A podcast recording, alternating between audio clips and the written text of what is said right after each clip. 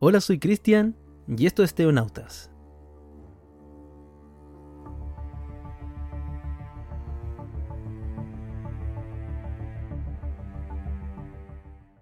La espiritualidad, como manifestación humana, más allá de toda religión, es un fenómeno eminentemente humano. Esta es una dimensión inherente y universal de la experiencia humana, que trasciende la frontera religiosa y se manifiesta de diversas formas en todas culturas y sociedades. Es una búsqueda de significado, conexión con lo trascendente y un sentido de propósito de vida. A lo largo de la historia, numerosos autores y pensadores han explorado la espiritualidad más allá de las religiones establecidas, y las escrituras también contienen versos que resaltan esta búsqueda de lo espiritual. Autores importantes en la exploración de la espiritualidad como Carl Gustav Jung, el renombrado psicólogo suizo, exploró la espiritualidad como una dimensión fundamental de la psique humana. Consideraba que la espiritualidad no se limitaba a la religión y que cada individuo tenía una tendencia natural hacia la trascendencia. Jung habló de la necesidad de encontrar un equilibrio entre el mundo interior y exterior, lo que llamó el proceso de individuación. Ralph Waldo Emerson, como líder del movimiento trascendentalista en Estados Unidos, enfatizó la importancia de la intuición y la conexión directa con lo divino.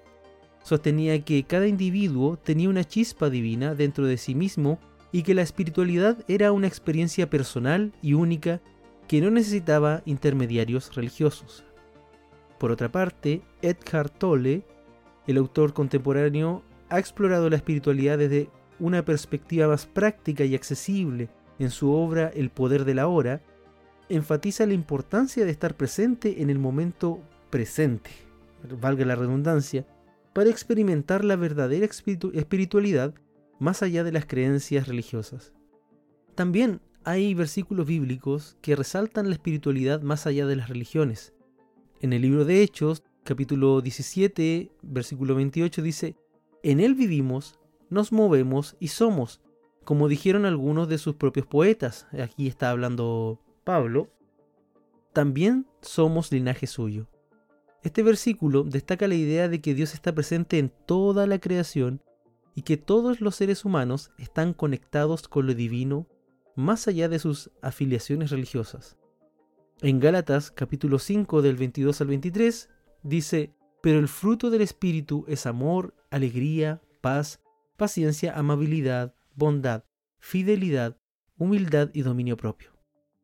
No hay ley que condene esas cosas. Estos versos enfatizan que la espiritualidad se manifiesta en las virtudes y el carácter moral independientemente de la religión que se profese. Por último, en Mateo 6, capítulo 6, versículo 6, dice, Pero tú, cuando te pongas a orar, entra en tu cuarto, cierra la puerta y ora a tu Padre, que está en lo secreto.